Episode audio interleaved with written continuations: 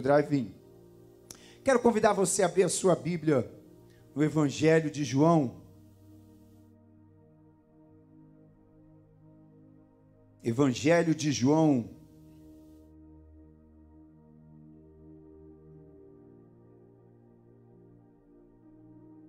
Capítulo 14. Eu anotei aqui errado, mas é 14 mesmo. Evangelho de João, capítulo 14, nós vamos ler do versículo 1 até o versículo 6. A Bíblia diz assim: palavras do Senhor Jesus, né? ele estava reunido com seus discípulos, e ele diz: Não se turbe o vosso coração, credes em Deus, crede também em mim. Na casa de meu pai há muitas moradas. Se não fosse assim, eu vou-lo teria dito. Pois vou preparar-vos lugar. E se eu for e vos preparar lugar, virei outra vez e vos levarei para mim mesmo, para que onde eu estiver, estejais vós também. Mesmo vós sabeis para onde vou e conheceis o caminho. Disse-lhe Tomé: Senhor, nós não sabemos para onde vais. E como podemos saber o caminho? Disse-lhe Jesus: Eu sou o caminho e a verdade e a vida. Ninguém vem ao Pai senão por mim. Amém. Vamos orar? Obrigado, Senhor, pela tua palavra. Obrigado pelas tuas promessas, Senhor. Obrigado pela tua fidelidade. Porque para todas as tuas promessas o Senhor tem o sim e o amém. Todas elas hão de se cumprir. Acrescenta-nos a fé, Senhor, para esperarmos com esperança em todas as tuas promessas para nós. Obrigado pela promessa do teu retorno, Senhor. Obrigado pelo amor que o Senhor revela nessas palavras, para que onde eu estiver, estejais vós também. Obrigado por me querer, Senhor, perto de ti. Obrigado por desejar a nossa presença. Obrigado porque o Senhor quer nos levar para estar perto de ti. Obrigado porque o Senhor foi para nos preparar lugar. Obrigado, Senhor, porque eu tenho lugar em Ti. Obrigado, porque o Senhor preparou em Ti um lugar, Senhor, para mim, um lugar para os Teus filhos, um lugar para cada um de nós, Senhor. Me ajuda a viver aqui, Pai, de maneira digna, Senhor. De maneira digna, Senhor. Para que eu possa de alguma forma, Senhor, ser grato nas minhas ações, ser grato com a minha vida por tudo que o Senhor já fez por mim. Obrigado por essa promessa tão linda, Senhor. Continua falando conosco por meio da tua palavra. Nós te pedimos em nome de Jesus. Amém. Amém, amém. Diga amém aí na sua casa. Nós estamos hoje com uma nova palavra, né, amados? A gente veio numa sequência de mensagens até o domingo passado, foram 11 mensagens em que nós caminhamos pelo plano da salvação na Escritura, pela mensagem central de Deus na Bíblia. Então, se você quer conhecer a mensagem central da Bíblia, é só você acompanhar aí no nosso canal, nos vídeos anteriores, e você vai ver desde a mensagem no princípio até a mensagem a vida eterna, trazendo aí tudo que a Bíblia nos revela sobre a vontade de Deus para nós, porque a Bíblia foi escrita para nós. Então hoje eu quero falar acerca da volta de Cristo. No versículo 3 que nós lemos aí do capítulo 14 de João, Jesus usa essas palavras: eu virei outra vez Eu virei outra vez. E vos levarei para mim mesmo, para que onde eu estiver, estejais vós também. Eu quero falar sobre essa promessa de Jesus para você. Quero falar sobre essa promessa de Jesus para nós, Jesus para os seus discípulos. Eu virei outra vez e vos levarei para mim mesmo, para que onde eu estiver, estiver, estejais vós também. Jesus veio a este mundo, né, cerca de dois mil anos atrás. Ele veio cumprir todas as promessas veterotestamentárias, ou seja, todas as promessas do Velho Testamento. Jesus é o Messias prometido. É Deus que veio aos homens. O Verbo se fez carne. Jesus é o Cordeiro de Deus, o Cordeiro perfeito e sem pecado, que veio ao mundo para substituir o homem pecador na morte. Ele veio humilde, nasceu secretamente, em uma estrebaria, foi colocado em uma manjedoura. Ele nasceu sob a sombra de uma cruz. Ele veio para morrer. E ele morreu. Jesus morreu naquela cruz. Ele foi levantado naquele madeiro, como a serpente foi levantada por Moisés no deserto. E quem olhar para Jesus de Nazaré, será salvo. Quem olhar para ele, quem olhar para o seu sacrifício na cruz, será livre da condenação do pecado. Ele cumpriu a dura missão que lhe foi confiada. Ele fez a vontade do Pai. E não pense que foi confortável para Jesus. Ele orou por três vezes lá no Getsemane: Pai, se possível, passa de mim este cálice, mas não seja a minha, e sim a tua vontade. Ele se submeteu à vontade do Pai, ele se submeteu a toda aquela humilhação pública e tortura física e psicológica. E levantado naquela cruz, no seu último suspiro, ele declarou: está consumado. Está tudo pago. Eu fiz, eu completei a obra. Jesus morreu e foi sepultado. Foi levado ao sepulcro e uma grande pedra selou aquela caverna onde ele foi sepultado. Mas ele não permaneceu morto. Ele ressuscitou na manhã do terceiro dia. A pedra foi removida. E ele se levantou dentre os mortos, vivo para sempre. Antes da sua morte, Jesus havia dito aos seus discípulos que ele seria morto, mas que ele ressuscitaria. Se você for algumas páginas à frente na sua Bíblia aí, em João, no capítulo 16, no versículo 28, Jesus disse: Eu saí do Pai e vim ao mundo. Saí do Pai e vim ao mundo.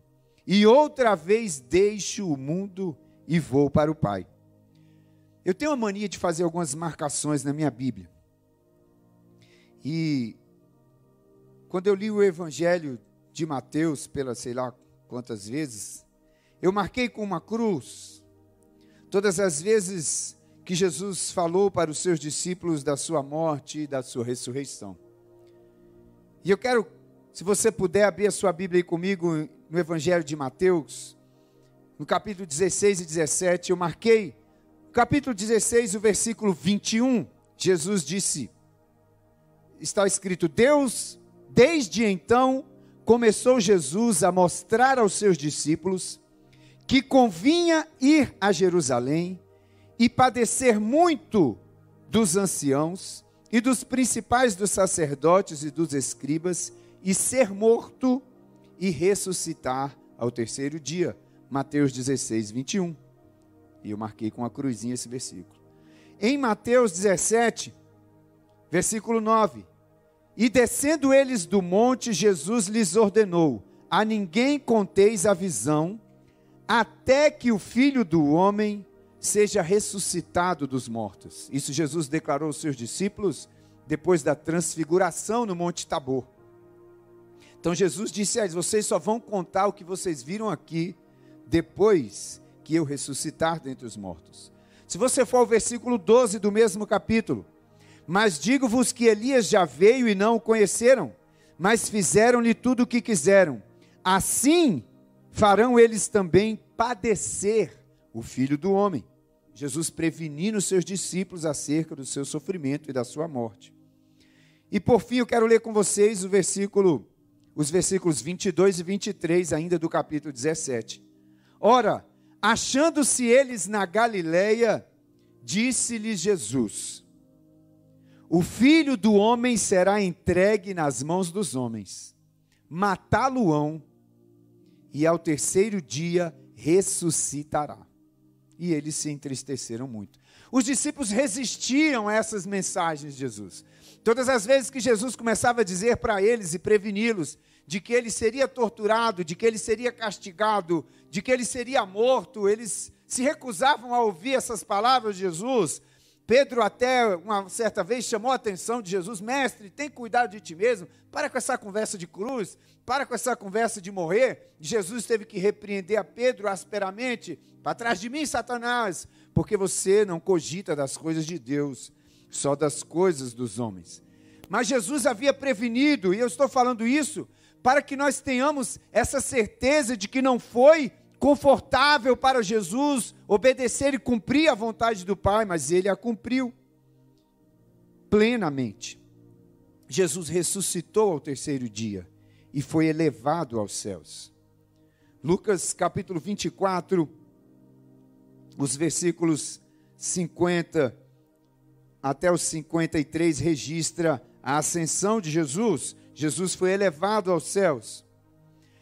E Jesus faz uma oração em João no capítulo 17. E nessa oração, eu quero ler com você a partir do verso 1 até o verso 5. Jesus falou essas coisas e levantando os olhos aos céus, disse: Pai, é chegada a hora. Glorifica a teu filho, para que também o filho te glorifique a ti.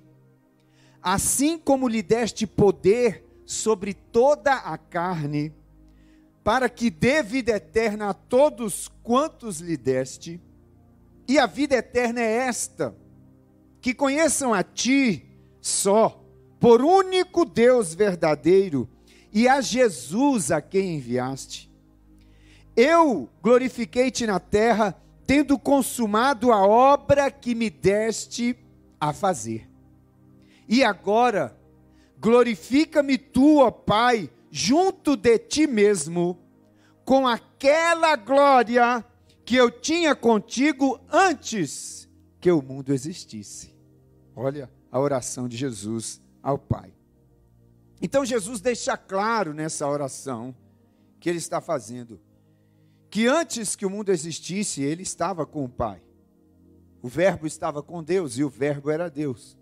E o Verbo deixou a sua glória. E o apóstolo Paulo registra isso numa das passagens mais lindas da Escritura, em Filipenses, no capítulo 2.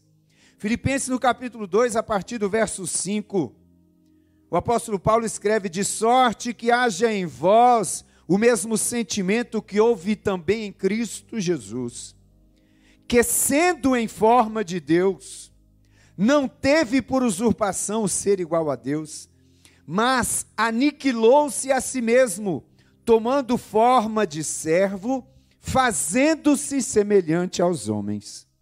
E achado na forma de homem, humilhou-se a si mesmo, sendo obediente até a morte e morte de cruz. Pelo que também Deus o exaltou soberanamente e lhe deu um nome que é sobre todo nome, para que ao nome de Jesus se dobre todo joelho dos que estão no céu, na terra e debaixo da terra, e toda língua confesse que Jesus Cristo é o Senhor, para a glória de Deus Pai. Então Jesus morreu, Jesus ressuscitou e Jesus foi elevado aos céus, cheio de glória e de majestade. E foi-lhe dado um nome que é sobre todo nome, para que ao nome de Jesus se dobre todo o joelho, nos céus, na terra e debaixo da terra. Jesus veio do Pai e voltou para o Pai. Ele está sentado à direita de Deus, intercede por mim, por você.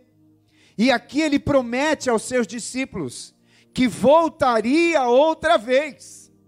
Eu estou indo para o Pai, mas eu voltarei outra vez e vos levarei para mim mesmo, para que onde eu estiver, estejais vós também. Essa segunda vinda de Jesus é completamente diferente da sua primeira vinda. Essa segunda vinda de Jesus tem outro propósito, tem outra razão. Em sua primeira vinda, Jesus veio como cordeiro. Nós lemos aqui na carta do apóstolo Paulo aos Filipenses que Jesus aniquilou-se. Ele sendo Deus, ele aniquilou-se e tomou a forma de servo. E sendo servo, ele humilhou-se a si mesmo. Ele veio como cordeiro, e a Bíblia fala que, como ovelha muda perante os seus tosquiadores, ele não abriu a sua boca. Ele veio como cordeiro manso. Ele veio como cordeiro perfeito, justo, santo, sem pecado, porque ele veio para me substituir na minha morte. Ele veio para substituir você na sua morte. Aquela cruz não era dele, era minha. Mas ele tomou a minha morte para poder compartilhar comigo a vida dele. Mas na sua segunda vinda, ele não virá como cordeiro, ele virá como leão. Ele é o leão da tribo de Judá. E Apocalipse, capítulo 11, o apóstolo João registra, foi ele que escreveu o Apocalipse, eu quero dizer para você que Apocalipse não significa o fim de todas as coisas, Apocalipse não significa tragédia, cataclisma, a palavra Apocalipse simplesmente significa revelação. É o livro das revelações. E o livro das revelações traz para nós como as coisas vão terminar. E elas vão terminar com Jesus Cristo vitorioso, o Cordeiro vitorioso. Apocalipse capítulo 11, versículo 15. João escreveu: E tocou o sétimo anjo a trombeta, e houve no céu grandes vozes que diziam: Os reinos do mundo vieram a ser de nosso Senhor e do seu Cristo, e ele reinará para todo sempre. E os vinte e quatro anciãos que estão assentados em seu trono diante de Deus, prostraram-se sobre o seu rosto e adoraram a Deus, dizendo: Graças te damos, Senhor Deus Todo-Poderoso, que és, que eras e que hás de vir, que tomaste o teu grande poder e reinaste. Iraram-se as nações, e veio a tua ira, e o tempo dos mortos para que sejam julgados e o tempo de dares o galardão aos profetas, teus servos, e aos santos, e aos que temem o teu nome, a pequenos e a grandes, e o tempo de destruíres os que destroem a terra. E abriu-se no céu o templo de Deus, e a arca do seu concerto foi vista no seu templo, e houve relâmpagos e vozes, trovões, terremotos e grande saraiva. Então veja que chega o tempo em que Jesus retorna vitorioso e ele vem para julgar a terra, ele vem para estabelecer o seu reino, ele vem em glória e majestade. Ele não vai nascer humilde e anônimo em uma manjedoura, como ele nasceu em sua primeira vinda, mas na segunda vinda, ele vem como Senhor, e todo olho verá. Em glória e majestade, Jesus se apresentará. Mateus, no capítulo 24, ele escreve nos versículos 30 e 31. Então aparecerá no céu o sinal do Filho do Homem, e todas as tribos da terra se lamentarão, e verão o filho do homem vindo sobre as nuvens com poder e grande glória. E ele enviará os seus anjos com rijo canglor de trombeta, os quais ajuntarão os seus escolhidos desde os quatro ventos, de uma a outra extremidade dos céus. Ele virá e será o dia da vingança do nosso Deus. A Bíblia diz que nós não devemos nos vingar porque a vingança pertence ao Senhor. E nesse dia, aqueles que acharam, que enganaram, que mentiram, que se deram bem, aqueles que usaram a lei de Gerson, aqueles que desviaram dinheiro público, de hospitais, da saúde pública, da educação, aqueles que se aproveitaram do pobre, aqueles que se aproveitaram do humilde, aqueles que tiraram vidas para pensando que estavam se dando bem, achando que ninguém estava vendo. Nesse grande dia, eles prestarão contas diante do Cordeiro. O dia da vingança, o dia do julgamento do nosso Deus. Em sua primeira vinda, Jesus veio como advogado. Jesus veio para nos salvar. Na sua segunda vinda, Jesus se apresentará como juiz para julgar as nações. Na primeira epístola de João, no capítulo 2, no versículo 1, o apóstolo João escreve: Filhinhos, essas coisas vos escrevo para que não pequeis. Mas se pecardes, tendes um advogado para com o Pai, Jesus Cristo justo. Hoje Jesus é o meu advogado, hoje Jesus é o seu advogado e ele intercede por nós à direita de Deus. A Bíblia fala que há um só Deus e um só mediador entre Deus e os homens, Jesus Cristo, homem. Hoje, ele intercede por nós diante de Deus, é o nosso advogado. Mas nessa segunda vinda, que Jesus prometeu aos seus discípulos, ele vem como juiz para julgar a terra. Ele vem como juiz para julgar a terra. E Lucas escreve em Atos capítulo 17, nos versículos 30 e 31.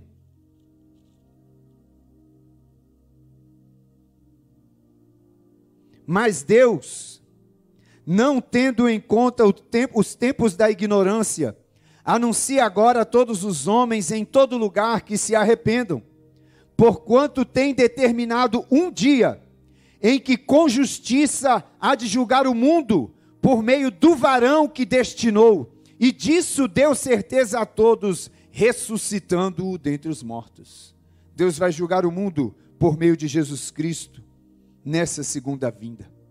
Ninguém sabe o dia, ninguém sabe a hora em que Jesus Cristo se apresentará segunda vez em glória e virá para julgar as nações, mas sabemos que a sua vinda é certa.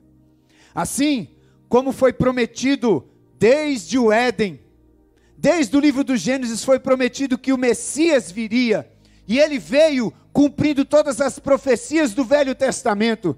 Assim também ele virá cumprindo tudo o que ele disse nos evangelhos, cumprindo tudo o que os apóstolos disseram nas cartas e em Atos dos Apóstolos, ele virá cumprindo a sua promessa. E os sinais da sua vinda já estão se cumprindo. Como nós cantamos naquele hino bem conhecido, né? Os sinais da sua vinda já se mostram cada vez vencendo, vem Jesus Jesus Cristo está às portas. Jesus Cristo está voltando. Como ele prometeu, virei outra vez e vos levarei para mim mesmo, para que aonde eu estiver, estejais vós também. A Bíblia nos dá algumas dicas dos sinais da vinda do Cordeiro. E em Mateus, no capítulo 24, a partir do versículo 6, Jesus está dizendo aos seus discípulos: E ouvireis de guerras e de rumores de guerras. Olhai, não vos assusteis, porque é mistério que tudo isso aconteça, mas ainda não é o fim. Porquanto se levantará nação contra nação, e reino contra reino, e haverá fomes, e pestes, e terremotos em vários lugares mas todas essas coisas são o princípio das dores. Então vos hão de entregar para seres atormentados, e matar-vos-ão, e sereis odiados de todas as gentes por causa do meu nome. E nesse tempo muitos, se muitos serão escandalizados, e trair-se-ão uns aos outros, e outros se aborrecerão, e surgirão falsos profetas e enganarão a muitos. E por se multiplicar a iniquidade, o amor de muitos se esfriará. Mas aquele que perseverar até o fim será salvo. E este evangelho do reino será pregado em todo o mundo, em testemunho a todas as gentes, então virá o fim. O evangelho do reino está sendo pregado em todos os povos, tribos, línguas e nações da terra. Há gente seguindo a Jesus em todos os quatro cantos desse planeta. Há missionários que estão indo a todas as nações, aos lugares mais remotos desse mundo para falar de Jesus de Nazaré. Tem cristãos sendo assassinados, sendo presos, sendo perseguidos em vários países, em várias nações da terra. Jesus Cristo está voltando para buscar o seu povo.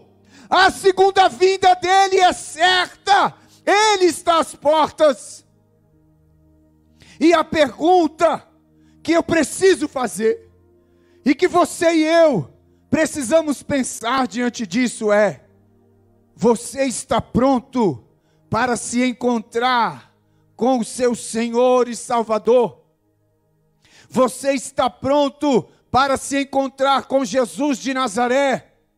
Se hoje fosse o dia, se agora as trombetas tocassem, e os céus se rasgassem, e o Filho do Homem se apresentasse com grande glória e poder, você estaria preparado para se encontrar com Jesus?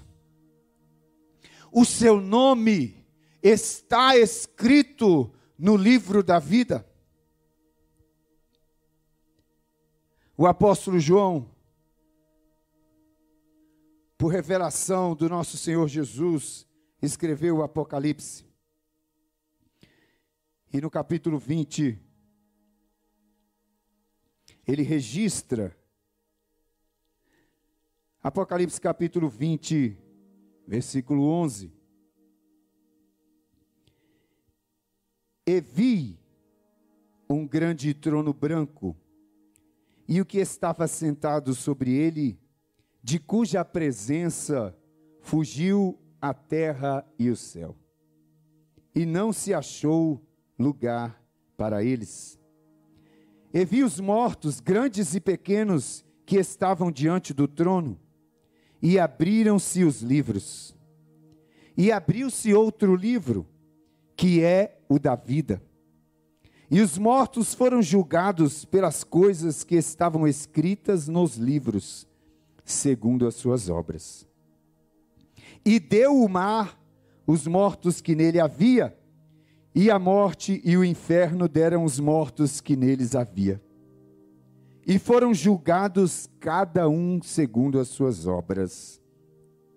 E a morte e o inferno foram lançados no lago de fogo, que é a segunda morte.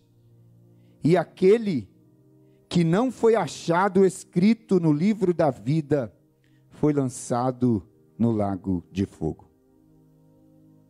O seu nome está escrito no livro da vida. Ele vem falando da Nova Jerusalém no capítulo 21. E nos versículos 26 e 27 ele diz assim: E a ela trarão glória e honra das nações, e não entrará nela coisa alguma que contamine e cometa abominação e mentira, mas só os que estão inscritos no livro da vida do Cordeiro.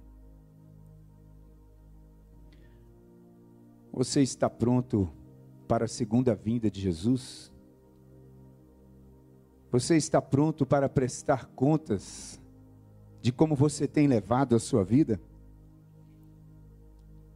Existe uma porta aberta para você hoje. Existe uma porta de salvação aberta para toda a humanidade e para todos os homens. Jesus declarou: Aquele que vem a mim, de maneira alguma o lançarei fora. Jesus disse que apertado é o caminho, estreita é a porta que conduz à salvação, e poucos são os que entram por ela. Mas essa porta está aberta. Jesus disse: Eu sou a porta, aquele que entrar por mim achará pastagens. Por que continuar em um lugar de risco? Por que continuar a viver em uma situação de perigo? Nós precisamos pensar nisso porque nós não estamos falando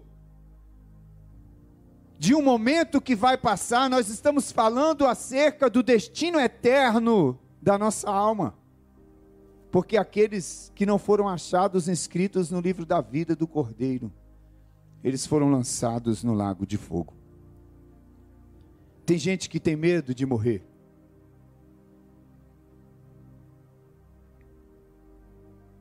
Porque não está preparado. Você está preparado? Você precisa se esconder em Jesus Cristo, para que você não tenha mais medo da morte. Quando o apóstolo Pedro, em Atos capítulo 2, pregou essa mensagem para aquela multidão de pessoas. Eles disseram: O que nós faremos então? E o apóstolo Pedro declarou: Arrependei-vos, e cada um de vós seja batizado em nome do Senhor Jesus. Ainda é tempo de você se arrepender e voltar-se para Jesus de Nazaré. Arrependimento fala de mudança de mente. Arrependimento fala de mudança de uma maneira de pensar, fala de uma mentalidade, de uma mente que é escrava do pecado. Arrependimento fala de uma conversão, uma mudança total na vida. E hoje você ainda tem essa oportunidade para se voltar a Jesus. Tudo que você precisa é se voltar para Jesus. O que eu preciso fazer? Eu preciso subir uma escada de joelhos. Eu preciso vender tudo que tenho e dar aos pobres. O que, que eu preciso fazer? Eu preciso deixar a minha casa e viver como uma seta no deserto? Não. Não existe nada que eu possa fazer para me salvar. Não existe nada que você possa fazer para se salvar. O que poderia ser feito para a nossa salvação já foi feito por Jesus na cruz do Calvário. Só Ele poderia pagar o preço do meu pecado e do seu pecado. E a Bíblia diz que naquela cruz, Ele pagou o preço do meu pecado e do seu pecado. Tudo que eu preciso fazer e você precisa fazer é olhar para aquela cruz e crer que aquela morte de Jesus foi em meu lugar. Crer de todo o meu coração que a morte dele pagou o preço do meu pecado. E eu tenho a vida eterna. Tudo que eu preciso é acreditar que o Cordeiro de Deus já veio e me deu a vida. Assim como a serpente foi levantada no deserto. E quando as pessoas olhavam para aquela serpente, elas eram livres da morte. Aquele que olha para Jesus e entende que Ele é seu Salvador pessoal. Ele morreu por mim, eu creio que Jesus morreu na cruz do Calvário para me salvar. Eu estava condenado irremediavelmente, mas Ele me salvou com o seu sangue naquela cruz. E quando eu recebo esse presente, quando eu creio neste sacrifício da cruz, eu entendo o quão prejudicial é o pecado. Quando eu olho para como Jesus foi castigado, quando eu olho mesmo sem entender na plenitude o preço que foi pago ali na cruz, o quanto realmente custou para que Deus deixasse a sua glória, se aniquilasse, vivesse aqui como homem, se submetesse a toda aquela tortura para morrer em meu lugar. Quando eu entendo o preço do pecado, como eu posso permanecer no pecado? Como eu ainda posso me relacionar intimamente desejar a mentira, o adultério, o egoísmo, a prostituição. Como eu ainda posso querer o pecado depois de entender o preço pago na cruz? Ao olhar para Jesus, eu me arrependo do meu pecado, porque foi o meu pecado que o matou. As pessoas perseguiram os judeus, condenando, ah, eles mataram Jesus. Não, toda a humanidade matou a Jesus, ele morreu pelos nossos pecados. Eu matei Jesus, porque ele morreu por mim. Quando eu recebo esse tão grande presente, essa salvação, a minha vida muda, o meu caminho muda os meus valores mudam. E eu quero chamar você nessa noite ao arrependimento. Um arrependimento que traz segurança, um arrependimento que traz salvação. Você não precisa temer a morte, você não vai precisar temer a volta de Jesus, porque você vai ser um desses que ele prometeu: virei outra vez e vos levarei para mim mesmo, para que onde eu estiver estejais vós também. Quando eu recebo o sacrifício da cruz, meu nome é escrito no livro da vida. E hoje, hoje mesmo, o seu nome pode ser escrito no livro da vida, se você receber a Jesus como seu Salvador. Jesus está voltando. Saia desse lugar de perigo e de risco quero chamar você para orar comigo. Eu quero convidar você que não tem essa certeza. Talvez essa mensagem tenha assustado você, mas essa mensagem só assusta aqueles que têm dúvida, só assusta aqueles que ainda não entregaram a sua vida a Jesus. Se você entregar a sua vida a Jesus, o medo vai embora. Feche os seus olhos. Faça uma autoanálise. Olhe para a sua vida. Olhe para a vida que você tem levado.